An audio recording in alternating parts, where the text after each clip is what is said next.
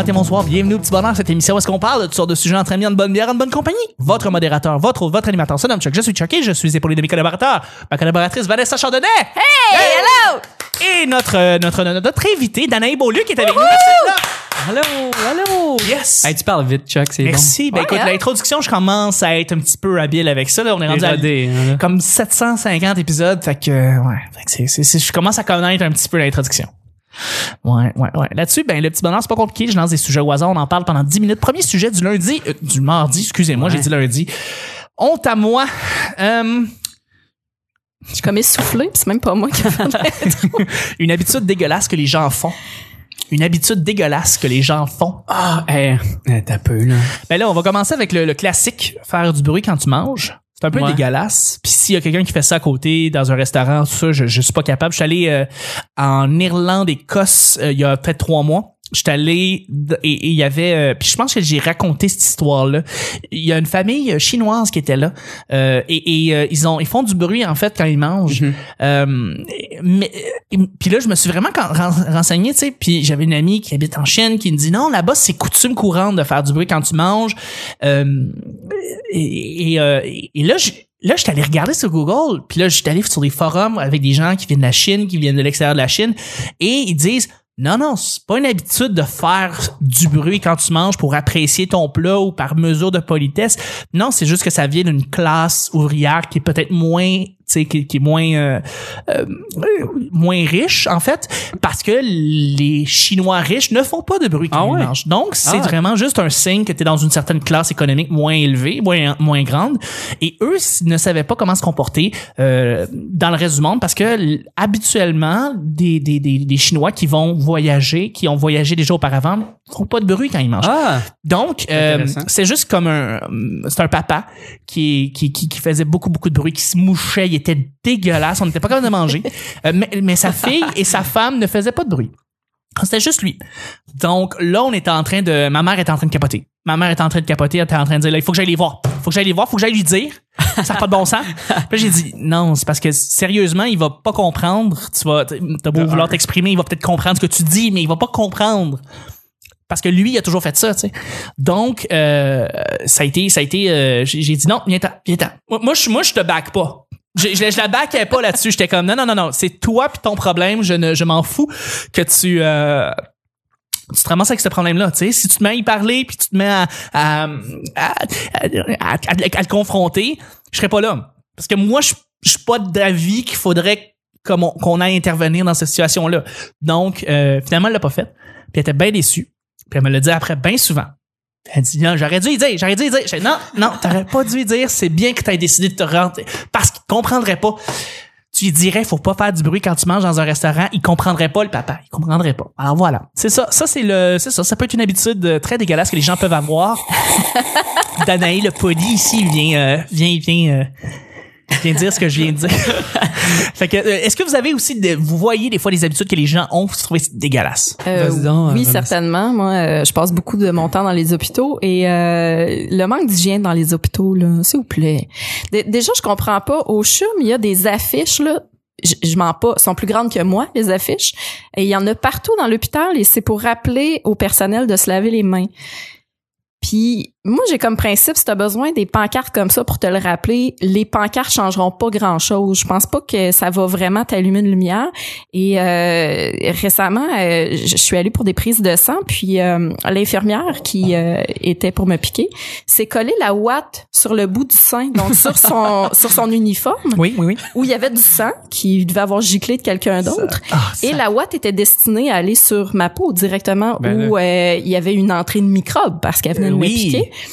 Puis moi, je suis mal à l'aise. Puis je suis pas comme ta mère, là, Chuck. Euh, Moi, je- j'osais pas y dire. euh, Ben là, attends, là, tu peux pas- ça se fait pas? ouais. mais- Fait que maladroitement, j'ai demandé si elle prévoyait avoir une montée de lait. Elle m'a vraiment pas trouvé drôle. mais j'étais vrai, j'étais super mal à l'aise. Je me disais, voyons, ça se peut pas que tu penses pas qu'il peut y avoir une contamination croisée en Ouais. mettant une ouate sur ton uniforme Ouais. qui était déjà souillé. En tout cas, bref, ça m'écœure. Mhm. Ben, avec Mhm. raison. Ben, je, moi, je comprends. Là, là, là, on est à un autre niveau. Ben, c'est parce qu'on parle un Ouais. niveau de peut-être euh, pogner euh, Ouais, le- le croisement de sang, ça peut être dangereux pour vrai. là, ouais, mais c'est, nous autres, on trouve ça normal. Je comprends pas que les gens qui travaillent dans un... Mais en, en même temps, ils sont, je pense qu'ils sont un peu plus, ils, ils peuvent plus savoir qu'est-ce qui se passe. Peut-être que eux le savent que tu sais, ok, tu, y a, t'es A positif, il y a une ou deux ou trois gouttes de B positif qui rentrent dans ton sang, tu vas pas mourir à cause de ça. Là. ça n'a rien à voir avec le, le, le, le groupe sanguin. Ouais, non. Tu Ouais, peux mais tu me avoir dis que c'est euh, des microbes. Je veux Ouais, dire, ah, en c'est effet, un en virus. effet. Prends pas de euh, chance, je- en non, fait. En même temps, je veux dire, c'est, c'est- ces gens-là qui travaillent là à tous les jours, eux autres sont déjà contaminés de tous les microbes de tout le monde, sont un peu comme, un peu immunisés en soi parce que c'est comme, Ouais, pour eux, c'est c'est ok, c'est c'est correct, mais c'est pour la clientèle peut-être justement qu'ils veulent s'assurer de la job. Puis Ouais. là, ils répandent des microbes volontairement. absolument. Ah, On c'est- sait C'est pas. probablement ça. Ouais, c'est ça. C'est pour ça qu'on a fait venir un épidémiologiste à venir ici pour nous parler de, des microbes. et ça des serait merveilleux. Non, mais on entend souvent les infirmières se plaindre qu'ils ont pas de travail puis que, euh, tu sais, fait que Ben, c'est probablement à cause de ça. Ben ouais, ça fait pitié. Fait que quelque chose de dégueulasse euh, que les gens font, Ben, mon cher Delaney. j- Moi, en plus, j'étais un petit gars ben trop propre, là. Je suis vraiment, c'est probablement une maladie mentale, en fait, là. Si, si tu venais chez, chez nous, là, tu verrais, tu comprendrais, là. Je classe toutes mes pots puis toutes mes affaires, là, comme pour que ça aille plus vite, là. J'ai l'impression de sauver du temps. Mais, euh, mais j'ai quand même de la misère à trouver une affaire qui me choque vraiment, là, chez, chez les autres. Mais je te dirais comme, vite comme, vite comme ça, là, euh, mettons que j'ai des colocs puis que la vaisselle s'accumule, là. Non. sur- Tu sais, c'est une petite affaire. C'est vraiment une petite, une petite affaire. affaire. Mais je comprends pas le monde qui laisse accumuler de la vaisselle dans leur chambre. C'est surtout ça, Ah en fait. ouais, hein. C'est Ouais. comme, tu sais, comme un- Ouais, ouais. retrouver un bol de céréales en dessous de ton lit à un moment donné. Des affaires de même, moi, je suis comme, hey, c'est dégueulasse. Je comprends tout à fait. Mais, sais, c'est une petite affaire, là. Il Mais je suis, comme toi. Je suis comme toi là-dessus. Ouais. Je veux dire, je suis rendu très, très, je veux dire, là, ça paraît pas parce que je viens de finir de cuisiner. Mais non, mais c'est clean Si j'avais eu, là. si j'avais eu pour vrai, là, 10 minutes de plus, j'aurais tout rangé parce que je suis très, euh, je suis rendu très, très, très, euh, je l'étais moins avant, je le sais. Euh, mais, euh, Vous avez habité ensemble? dit. mais non, mais c'est parce que, elle, elle- elle- elle- Je sais pas. Ça fait trois ans quasiment qu'elle aurait juste, elle sait des fois que c'était le bordel, là. C'était vraiment le bordel. Ok. Euh, mais là, c'est ça, je suis rendu beaucoup, beaucoup plus euh, rangé. Et, on remercie Sarah. Oui, non, attends, au-delà de ça, j'étais, j'étais, euh, ouais, non, c'est vrai que à Hochelaga, c'était pas super. Mais, mais, euh, mais là, c'est ça, je pense que je suis rendu dans, Mais c'est beau chez vous, c'est c'est c'est propre chez C'est vous. ça. J'essaie d'être plus C'est agréable. minimaliste maintenant. tu sais. Je Ouais. pense que c'est- j'essaie Ben, c'est d'enlever. minimaliste, hein. Ben là, c'est encore, euh, c'est encore, il y a encore trop d'affaires. Tu sais, on peut décorer puis rendre ça beau, mais là, c'est pas, c'est pas minimaliste beau. Là, c'est comme juste minimaliste semi pas décoré. trop d'affaires. Il Ben faut, non, mais je pense je que veux décorer. Je veux décorer un petit peu plus, puis rendre ça un petit peu plus. euh, Tu as regardé le documentaire de Ouais. Mary Kondo, hein? euh, pas Mary Kondo, hey. The Minimalist. Ah, ok, oui, ouais, ça qui est aussi. le, le Ouais. documentaire de peut-être une heure là-dessus. Ouais, ouais, là. ouais, ouais. Et puis là, je commence à les suivre sur YouTube. Là. Un des gars, le blond là-dedans, il a comme montré l'intérieur de chez lui. C'est vraiment Ah, mais bon. Ils vont loin, là. C'est fou, là, ce qu'ils arrivent à faire. Là. Absolument. Moi, je me dis, quand, hey, je- je- en plus, je- je- j'aimerais ça, là, mais à un moment donné, je me dis, comme, non, ça, ça faut que je le garde, là, tu sais, comme- Non, je comprends. L'imprimante, c'est la première affaire que je me débarrasserais, mais je la garde parce que Ah, ouais, tu vois, c'est ça. Moi, c'est bien difficile parce que des fois, j'essaie de, de- je me dis, des fois, j'ai pas l'imprimante, puis je me dis non, je vais pas en imprimer, je vais pas en acheter une. Je vais trouver quelqu'un qui en a une. Ouais. Je vais imprimer ailleurs.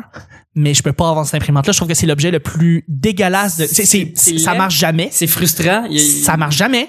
C'est toujours en train de planter. Euh, ça demande de l'encre. C'est juste, ah non. C'est pour ça que j'essaie de comme réduire mon nombre de papiers. J'essaie de comme juste, ok, tout Ouais. va être numérique parce que je suis plus capable d'avoir du papier dans, la- dans ma vie. Puis voilà, c'est ça. Moi, j'ai tendance à penser que le minimalisme, euh, c'est quelque chose qui va amener à racheter éventuellement des choses.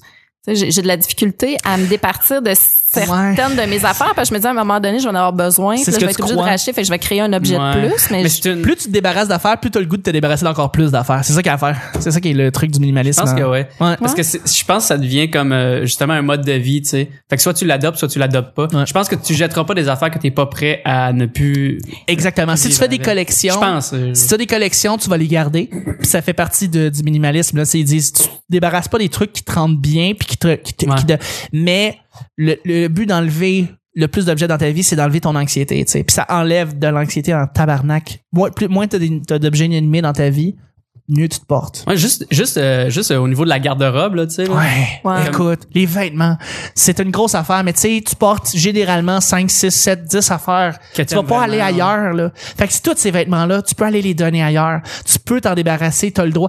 Puis au début, c'est le, c'est le choc de t'en enlever. Puis justement, Mary Kondo, elle, elle, elle fait, tu sais, je veux dire, c'est de sortir tout ce que t'as, puis de trier une chose à la fois. Puis après ça, tu te rends compte à quel point t'as, t'as trop de vêtements, puis ça sert à rien. Puis tu peux les donner sans Ouais. problème. Ouais, parce que je, je, je sais comme je l'ai fait euh, dernièrement, là, après. T'as-tu remercié tes vêtements? Non, j'ai pas fait ça, non.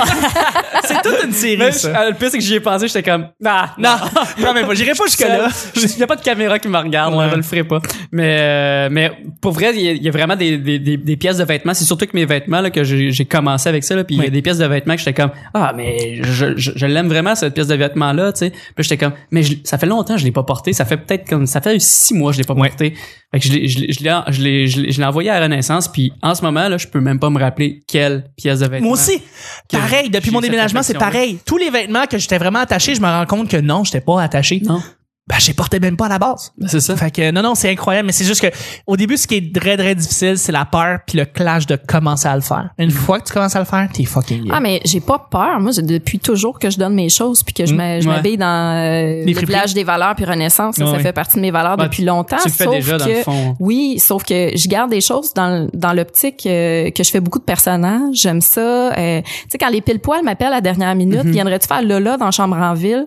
Ça donne que j'ai vraiment le kit de Lola dans Ouais. Chambre en ville. Tu sais, fait que je trouve ça vraiment pratique. Puis je sais que c'est des choses qui vont revenir. Fait que tu sais, je garde des pièces de vêtements qui- vont servir à plein de choses. Ouais. Euh, puis je- en tout cas, tu sais, c'est sûr qu'à un moment donné, je peux, je peux m'en débarrasser. J'ai j'ai pas, j'ai pas un attachement émotionnel. Non, là. je non, braillerai pas si je m'en débarrasse, mais je suis contente Non. de l'avoir quand j'en ai besoin. Au lieu de Vraiment. retourner au Renaissance, trouver Exact. le même. euh, ouais, Ouais. je te comprends. J'ai j'ai quand même un bac où ce que c'est des costumes, où ce que je sais que je vais pas le porter autrement que si je, je veux me déguiser en. Mais c'est pas nécessairement juste des vêtements. Les vêtements, c'est vrai que c'est la chose qui est la plus difficile à se départir. Mais tu sais, c'est tout ce qui est objet, style euh, des livres que tu vas jamais lire, des cassettes, des DVD que, t'as- que tu vas jamais utiliser. Quelque chose que tu as reçu à Noël, genre un croque-pot que tu utilises jamais, tu sais, mettons, c'est un exemple facile. Non, mais c'est vrai, c'est moi, ça a été ça. J'ai dû me débarrasser de mon croque-pot parce qu'on en avait un ici, là, puis j'ai comme on n'aura pas deux croque-pots. Là. Non. Fait que je l'ai donné. Puis Ouais, il était ça. vraiment en très bon état, il était très cher et je l'ai donné. J'ai donné, j'ai- j'aurais pu le vendre, je l'ai donné. Ouais. Puis euh, je suis bien content parce que quelqu'un qui a dû acheter une croque-pot vaut vraiment pas cher, qui vaut vraiment cher. Donc voilà. Tu utilises pas Kijiji, Chuck? Je- J'aurais pu, pour vrai, j'aurais pu, mais ça a été vraiment une espèce de débarrassement des affaires en comme même pas 3-4 Ah, Tu jours. voulais que ça se fasse vite. Fucking vite. Puis je voulais pas niaiser. Ah, tu peux te débarrasser, t'aurais pu te faire comme une coupe de centaines de pièces. Ouais, non. Non, juste Non. me débarrasser. Ben, tu vois, en ce moment, j'écoute tes films, Chuck. Je suis vraiment Je suis content. débarrassé de tous ces DVD, en tout cas, le trois quarts. Ouais, je suis vraiment content. temps-ci, je découvre des nouveaux Mais films. je garde l'essentiel, puis les autres films numériques, puis je les ai tous avec moi si j'en ai besoin, quoi que ce soit. Pas besoin du cloud, je les ai. Je suis correct. Mhm. En tout cas, bref, tout ça pour dire que Ouais, c'est... Euh, hey, on est, on, c'était une... euh, On a fait un gros détour, hein? Ah oui, ouais. exactement. En fait, c'était le premier sujet, ça. Mais je pense que c'est ça le but, hein, tu sais. Ouais, Tu sais. exactement. C'est un peu ça. Euh, Puis Nick est pas là. Hein? Nick plus. est pas là, tout le monde? oui, Ouais. Ah, c'est vrai, hein. C'était une habitude dégueulasse que les gens font. Puis dans le fond, on parlait Ouais. justement du, du, du, du rangement. Puis Ouais. euh, ouais. Ouais. Alors, Une Ouais. autre affaire, juste rapidement.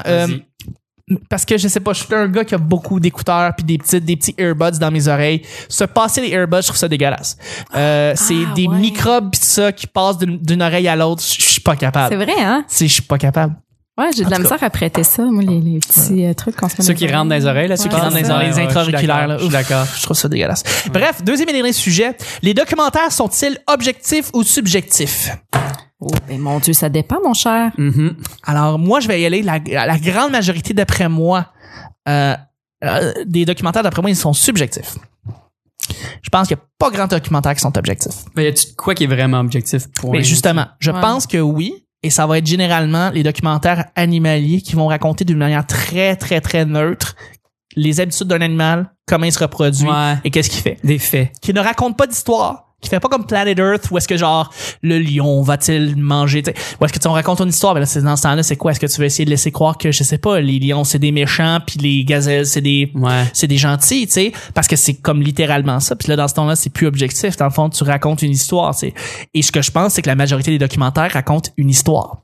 On veut prendre un côté, on veut expliquer un but, et on n'y va pas avec les deux côtés d'une manière neutre et égale de la médaille. Ouais. Alors d'après moi, je pense qu'ils sont plus euh, plus subjectifs qu'objectifs et très rarement objectifs. Dans ce temps-là, c'est des vieux vieux vieux vieux documentaires qui vont être maintenant considérés comme plates parce que genre on va dire le poisson euh, mange entre 3 et 4 fois son Ouais. poids par jour. Ouais, on s'en fout. On s'en fout, je veux dire, rendu là, il y a plus d'histoire. Alors c'est pour ça que je pense qu'il y a des documentaires. Et tu sais, je veux dire, quand le monde me dit je m'informe avec des documentaires, tu t'informes, mais jusqu'à un certain point. Tu t'informes pas totalement sur un phénomène, tu t'informes pas totalement sur une affaire.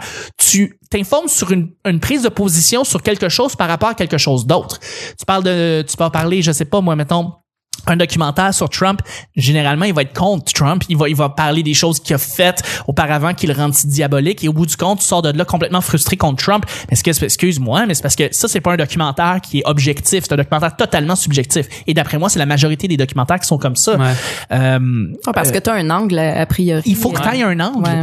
Donc, d'après moi, si on ramène ça au simple, simple fait que les documentaires sont, sont, sont, sont sub- plus subjectifs ou objectifs, encore là, regarde, je peux avoir totalement tort. Je veux dire, lancez-moi en fait euh, des, des, Je pense que t'as raison. tu sais, je veux dire, pense, tu sais, si vous avez euh, des, des, des, des J'ai pas d'exemple de, tu sais comme honnêtement, là, beaucoup beaucoup des documentaires. Ben oui. J'ai travaillé dans un club vidéo puis c'était mon type de film préféré là. à Ben oui, tout à fait. Je, je regardais que ça puis des documentaires sur l'environnement, j'en ai vu une shitload. Je peux Puis ils imaginer. sont tous biaisés, mais c'est parce que rendu là, moi, ça c'est biaisé d'un côté où ce que je me dis, mais il faut que ça soit biaisé de ce côté-là parce à que fait. là, on s'en va complètement dans l'autre direction. Absolument. C'est un peu un contre un contre-pouvoir là, si Tout on fait, veut, parce tout que fait. tout, tout, euh, tout le reste de la société nous tire vers la surconsommation puis vers comme la destruction des habitats puis alors que ben, là il y a des documentaires qui nous montrent comme hey il faut qu'on arrête de faire ça voici ce qu'on fait peut-être qu'ils exagèrent un peu mais le- le- je pense que c'est noble leur euh, leur façon de le faire là puis euh, oui Le documentaire comme quoi, quoi, par exemple, pour donner un exemple pour les auditeurs auditrices. ah ben Home, euh, mettons le Oui. si, si vous avez avec- commencé avec un documentaire sur l'environnement, moi j'irais avec lui tous les documentaires de Yann Arthus Bertrand. euh, gratuit sur Netflix d'ailleurs, Home. Oui, Home, il a été Grand, dès le grand début. film. Dès le début, euh, Ouais. ben, il, est- il est- il est probablement sur YouTube aussi. Il non, sur YouTube, j'ai dit Netflix, mais c'est YouTube en fait. Il est, il est gratuit, très très très accessible. C'est ça, c'est comme c'est un bon départ, tu sais, parce que puis c'est des images euh, fabuleuses. Euh, Ouais. si- sinon, il y a, tu sais, il y avait il y a plusieurs autres documentaires qui sont qui sont. Tu te dis que c'est pas, euh, tu dis que c'est peut-être objectif, mais ça l'est pas, comme Baraka. Je C'est- connais pas Baraka. C'est c'est euh, ah c'est c'est il y a Baraka, il y a Samsara, c'est euh, il y a Kawayan Katsi ou je sais pas trop quoi. C'est des documentaires où qu'il y a aucune narration, c'est juste des images. Oui. C'est des, des, des images magnifiques. là. C'est Oui. les meilleures images que tu peux avoir. Ça prend le gars, ça il prend comme 4-5 ans à tourner un film. Oui, oui, oui. Puis euh, puis c'est des images une à la suite de l'autre sur notre société. Oui. Et, et différentes sociétés aussi dans le monde. Oui. Puis c'est c'est vraiment euh, t'as l'impression qu'il y a aucune histoire, sauf qu'au bout du compte t'as remarqué qu'il y avait une histoire. Il y a une histoire Puis qu'il y avait il y avait aussi un, un angle. C'est une trame narrative, Ouais. donc il y a un angle. Il y a un angle. Donc, Il y a un Ça angle. parle pas, mais il y a un propos. Exactement. Exactement. Donc Ouais. c'est ça. euh, Fait que des, euh, les des- objectifs, le documentaire objectif, je pense ça existe presque pas. Mais sauf ce que tu disais. Non, il y a des vieux documentaires comme filmés, c'est des vieux films des années 80 où est-ce que tu sais c'est comme le lion se reproduit entre telle et telle affaire. Tu sais, tu me je donnes te juste des ce qu'il fait, Je faits. te montre l'image de ce Exactement. qu'il est en train de faire. Voilà, il y a pas d'histoire, on te raconte des affaires un après l'autre, des vieux documentaires que probablement que t'écoutais à l'école Ouais. quand t'étais dans les années 70 80, puis euh, tu regardais ça puis tu fais comme OK, c'est ça, ça c'est un documentaire, Ouais. documentaire sans aucun il y a pas de saveur mais il y a pas non plus de de, de prise de position. C'est ça. Mais au niveau environnemental, là, je me demande est-ce que ça peut pas être contre-productif à un moment donné si on montre trop à quel point la planète est sur le point Ouais. euh, de, de mourir là carrément. Euh, est-ce que de voir où on en est rendu, ça peut pas enlever l'envie aux gens de faire leur propre contribution en se disant ben ça donnera rien quand même bien que je recyclerai pas? Mm. Ça- Ben oui, 100%. C'est moi, ouais. J'ai entendu, euh, c'est très très drôle parce que cette question-là a été exactement exploitée dans le, podcast de Canada Land où est-ce que le gars, euh, ben ça, ça parle en fait de, le- le- des médias en fait à travers le Canada Mhm. et euh, il demande à quelqu'un qui parle de l'environnement pour la CBC et euh, il parle qu'ils sont en train de changer un peu leur angle parce qu'ils se rendent compte que en pointant du doigt puis en étant agressif sur c'est qui les méchants c'est contre-productif et les gens sont pas capables de, de, de catcher le message. Fait qu'il faut le faire, faut, faut présenter l'information d'une autre façon. Faut pas montrer des scénarios catastrophes. Parce que si tu montres des scénarios catastrophes, tu fais peur au monde, le monde font rien. Ouais. Tu peux pas, tu- ils peuvent pas, ils changent pas Ça- d'une manière comme cruciale leur, leur, leur, leur- le, le- le désir de changer et de, de faire des actions concrètes. Il Exact. faut que tu le présentes l'information d'une manière plus objective, euh, expliquer qu'est-ce qui va se passer sans nécessairement vouloir comme parce que c'est ça, tu sais, les médias évidemment veulent montrer catastrophe parce que ça vend. Fait qu'au-delà de ça, tu sers t'as un agenda quand tu veux parler d'environnement, ce qui est pas vraiment le cas. Il faut, faut que tu y ailles d'une manière beaucoup plus informative et, et beaucoup moins euh, Écoute, on va te parler que we're fucked dans deux ans, puis euh, voilà une pub de sécheuse après ça. Tu sais, ça, ça peut pas marcher. Donc, faut que tu changes l'angle. Mais t'as raison, Vanessa. Parce que présentement, ils sont en train de changer leur, la manière comment ils vont livrer. Radio-Canada, même affaire, ils vont changer un peu l'information parce que, oui, des scénarios catastrophes, ça peut marcher, mais euh, ça jusqu'à un certain point, tu sais. Mais c'est parce que c'est vraiment délicat entre faire comprendre aux gens qui ont une responsabilité puis que oui, ils ont leur rôle à jouer là-dedans et ne pas les culpabiliser. Sais, faut, c'est difficile. euh, Je, je, je donne un exemple. euh, J'ai réalisé un documentaire et documentaire, je le, je le dis en guillemets. là. Quand Oui. on sera en vidéo, ce sera, ce sera mieux. Euh, on va être en vidéo demain. Ouais, bientôt. Ouais, bientôt. Inscrivez-vous sur YouTube. Voilà. Euh, c'est ça. J'ai réalisé un documentaire. C'est un, un OSBL de ma région qui m'a donné le contrat de réaliser ce documentaire-là sur le besoin de logements sociaux en Abitibi-Témiscamingue. Et tout le long du contrat, c'était ultra tendancieux. On me disait, euh, par exemple, de faire attention aux personnes que je choisissais pour illustrer le propos. Euh, J'avais rencontré une famille euh, qui nécessitait réellement un logement social et je, je pouvais pas les montrer à l'écran parce que ça allait nourrir certains préjugés. Fallait que j'aille chercher quelqu'un qui donnait envie qu'on aide et non pas euh, Ah, un ouais. poquet de la vie, encore en guillemets. Euh, c'est vraiment c'est c'est très délicat de vouloir exprimer un problème social sans aller à contresens puis aller nourrir les préjugés des gens. Absolument. Euh, C'est moi j'ai trouvé ça vraiment difficile d'aller dans dans cette optique là puis aussi des, des espèces de guerres de clochers aussi parce que je devais euh, je devais montrer la réalité de la région mais c'est un organisme à Mossois qui m'engageait et là il y avait des guerres de clochers de ouais mais on veut pas que tu montres euh, ce que les autres font à Ville-Marie parce que là ça va nuire un peu à ce que nous on fait puis Oh c'était vraiment compliqué ça a été un cauchemar pour tout vous dire. Ouais. Mais euh, mais ouais, j'ai pris conscience à quel point c'est délicat comme entreprise. Puis euh, puis malheureusement, le, le, le- problème a jamais été réglé. Mais non. Je suis retournée dans ma région récemment, puis en parler aux nouvelles encore. euh, Il y a pas assez de, de logements pour tout le monde. Donc c'est ça, tu sais, les, les gens peuvent pas faire de miracles. Tu veux montrer une réalité, tu veux pas l'empirer. Ouais. On s'en sort pas. Non, c'est tough. Mais il faut regarder des documentaires, faut s'informer par contre. Ouais, puis euh, je pense que mais c'est vrai qu'il y a beaucoup de documentaires qui vont qui vont aussi à la fin du documentaire, ils vont mettre comme les pistes d'espoir. Oui, effectivement, il y en a quelques-uns. Ça, je m'accroche pas mal là-dessus. ouais, ouais, ouais, ouais. Parce que tu te dis comme ok c'est vrai il y a des solutions tu sais au moins tu sais mais il y a, y, a, y a aussi des documentaires comme euh, le film Demain que je vous suggère vraiment de regarder Ouais, demain. que c'est vraiment juste comme une longue piste d'espoir je trouve là OK. parce que ça fait pas juste comme énumérer à quel point on est dans la merde puis que ça ça va crasher là. Mhm. ça fait aussi comme apporter euh, en cinq étapes claires euh, les différentes pistes de solutions. Euh, puis c'est bien c'est c'est bien vulgarisé là. Je veux dire euh, je suis pas je suis pas un pro en politique puis en économie mais j'arrivais à comprendre que il y a différents systèmes politiques euh, di- différents systèmes économiques aussi qu'on peut comme qu'on peut vers, vers vers lesquels on peut tranquillement se diriger puis que ça pourrait être bénéfique pour et pour l'être humain et pour la planète Et, et je vais te relancer. Il y a des docu- les documentaires qui partent d'une manière objective et qui sont objectifs tout le long du documentaire me donnent plus le goût de passer à l'action que ceux qui vont faire peur au début puis après ça vont sortir avec des pistes de solutions. Comme par exemple, euh, un exemple concret là, c'est euh, mettons The Eleven Tower euh, qui a Ouais. été fait par euh, Leonardo DiCaprio montre au début comme à quel point c'est de la merde puis quoi que ce soit les gouvernements c'est le- des méchants tout. Oui. Puis après ça ils sortent avec des pistes de solutions puis souvent là, les pistes de solutions ça va être un fucking site web genre qui vont mettre à la fin genre allez vous vous renseigner sur tel site web. Non. Mais sur Au revoir. Fait que, euh, même chose, euh, Unconditional Truth, ça, il était bon, euh, il était bon pour justement nous montrer à quel point on s'en va dans frapper un mur. Puis après ça, ils vont montrer des pistes de solutions, tu sais. Il est un petit peu plus, comment il s'appelle, euh, Moore, euh, c'est pas Moore. non non non c'était euh, ouais, Al Gore Al Gore, exactement. Tu sais, Lui, il était un petit peu mieux à la fin, mais quand même, tu sais.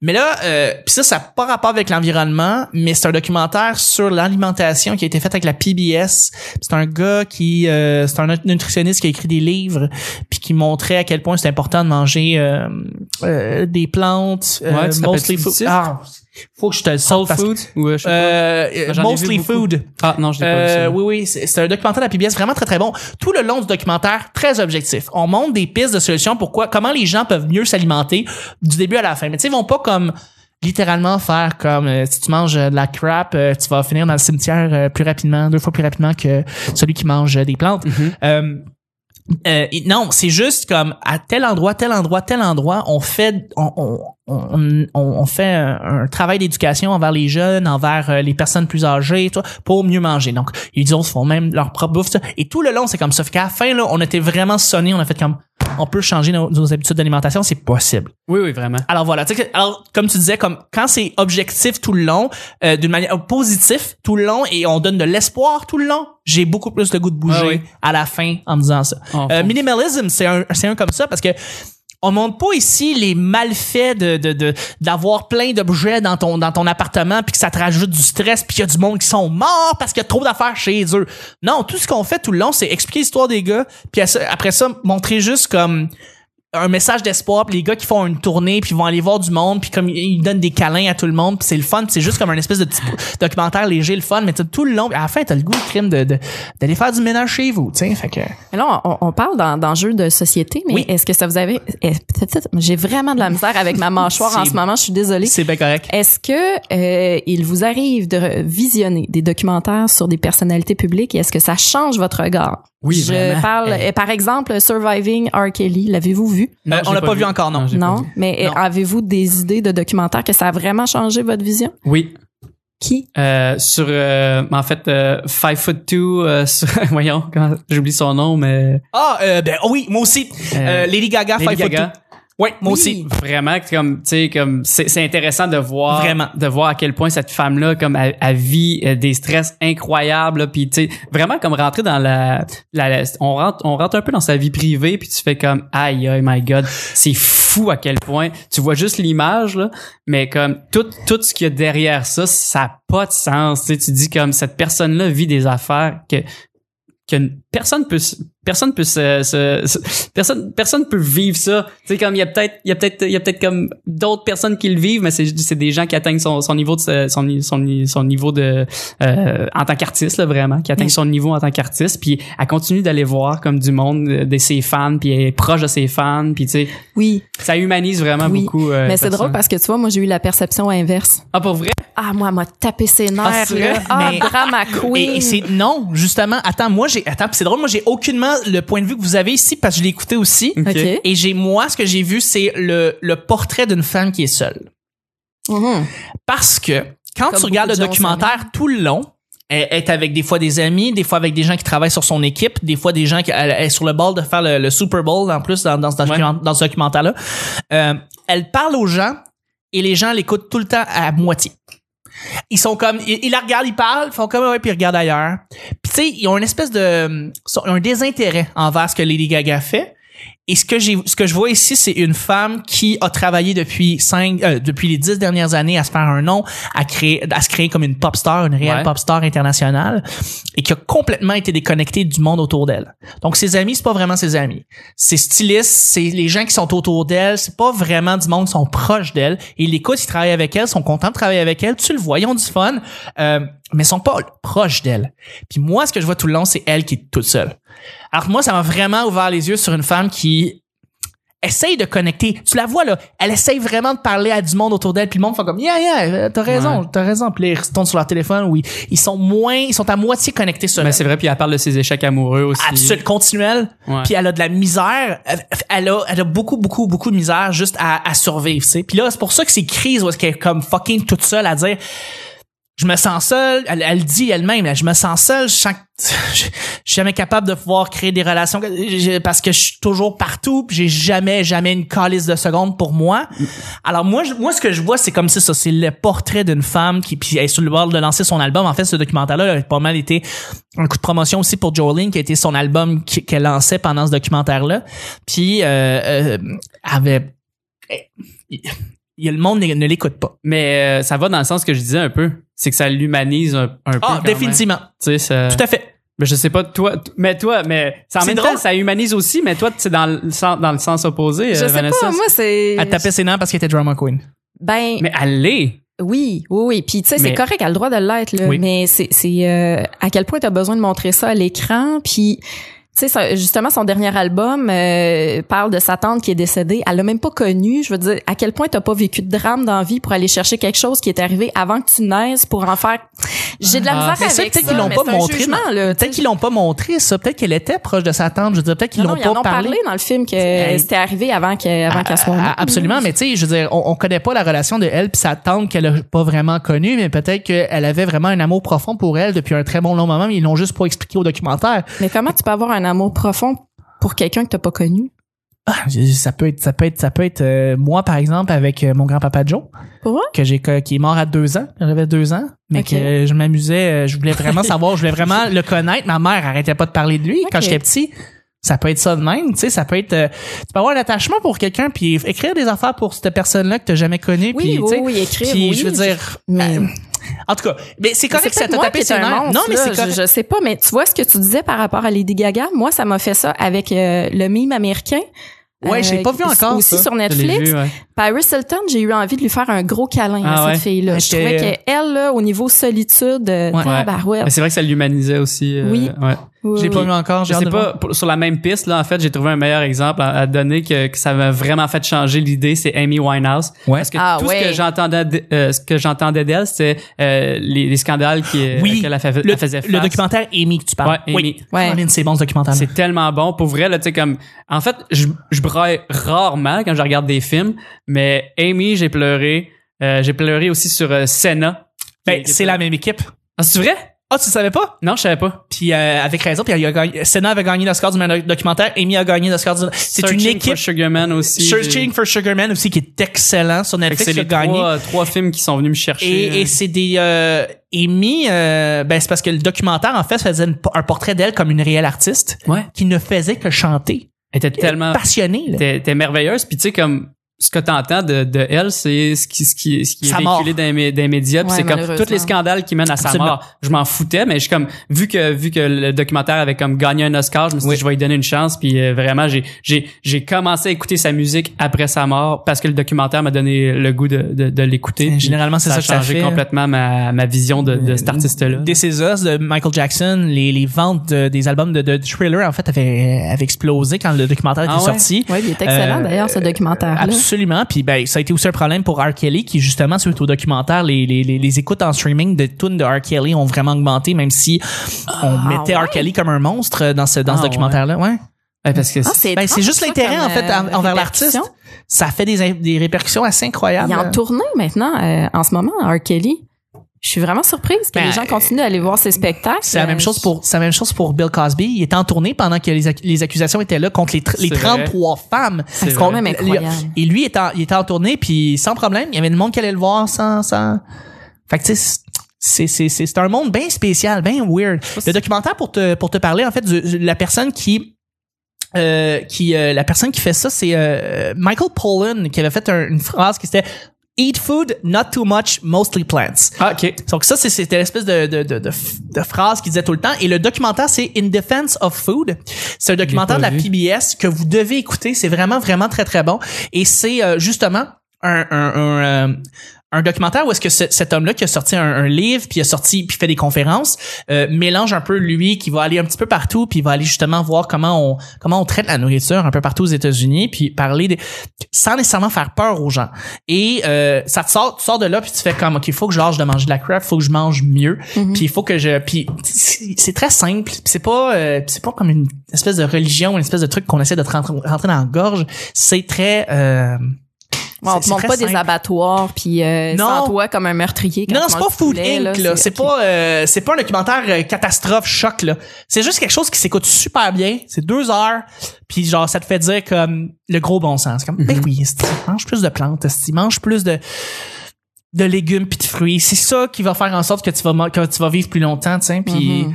puis ça c'est drôle parce que là ils s'en vont à un moment donné dans un endroit, c'est une espèce de c'est pas une espèce d'hospice, mais comme un endroit où est-ce que les gens mangent fruits, légumes, produits naturels non transformés toute leur vie. Puis ils ont tous 95 ans Ouais. et ils ont tous plus d'énergie que moi. ouais Et moi, je les regarde, je fais comme c'est, c'est incroyable. le je sais pas si vous avez déjà Ça marqué, là. je- entendu parler du film le- euh, du, du livre euh, le rapport Campbell Non. Ou euh, en fait c'est en anglais c'est de China Study puis en gros c'est comme c'est la plus grosse étude qui a été faite sur l'alimentation OK. Euh, c'est vraiment comme une bible pour euh, pour toutes les en fait pour tous les, les scientifiques puis tous les gens à qui s'intéresse l'alimentation c'est parce que il, en Chine dans les années 70 ça c'est un c'est un, c'est un c'est un scientifique américain mais qui a fait une étude en Chine OK.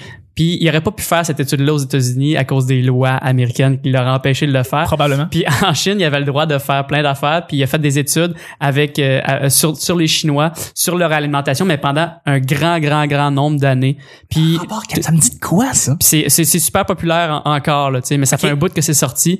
Puis euh, c'est ça, c'est que aux États-Unis, il aurait pas pu faire ça parce que les, les gros euh, les, les gros lobbies euh, Les lobbies américains auraient- seraient intervenus puis euh, ils l'auraient empêché de, de faire ses études parce que au bout du compte, ce que ça disait, c'est euh, arrêter de boire des, pro- arrêter de manger des, des produits laitiers, euh, arrêter de manger, euh, diminuer votre viande de beaucoup, tu sais, parce que c'est ça, les, les Chinois, il y avait pas, il y avait pas le cancer à l'époque autant que, que nous autres en Amérique, puis ça demandait pourquoi, tu sais, puis c'était la- c'est la principale raison là, c'est Ah, tout simple, là. c'était comme tu peux manger de la viande, tu peux boire des produits laitiers, mais jusqu'à un certain point, il faut pas que ça fasse partie trop, une trop grande partie euh, intégrante de ton alimentation. C'est euh, fascinant. c'est vraiment fou puis euh, ce, livre-là si, si vous le lisez vous allez comprendre euh, comme à quel point il peut pas être ça peut pas être euh, il y a pas les lobbies qui, ont, qui sont entrés là-dedans parce que les lobbies Ben de la non. carotte là on s'entend Ben c'est pas c'est pas mal plus euh, y ils sont pas ils sont pas forts là, les lobbies de la carotte puis de la tomate là, comparé euh, au Mhm. lait puis à la viande Bon, on l'a vu d'ailleurs quand le, le guide alimentaire canadien a changé récemment ce que ça a fait au niveau Ouais. des, des producteurs laitiers. là.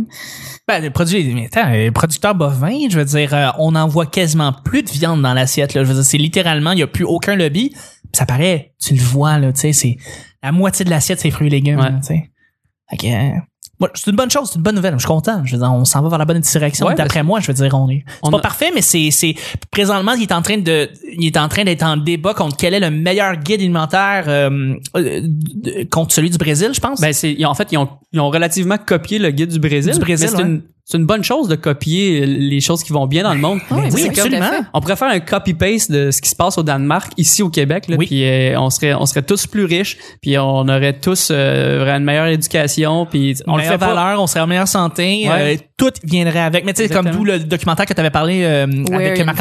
Where to Invade Next avec Where Michael Invade, Moore, ouais. qui est allé dans plein d'endroits du monde pour aller voir les meilleurs, se fait de mieux Ah oui. dans tel et tel secteur. Ouais, j'en avais entendu parler. Puis c'est bon. vraiment intéressant comme Ouais, documentaire. ouais. Excellent. Bref, merci beaucoup Dalin. Ça fait plaisir. Merci Chuck. Merci à toi. Merci Vanessa. Merci Vanessa. C'était un plaisir également. C'était le petit bonheur d'aujourd'hui. On se rejoint demain pour mercredi. Bye bye. Woo!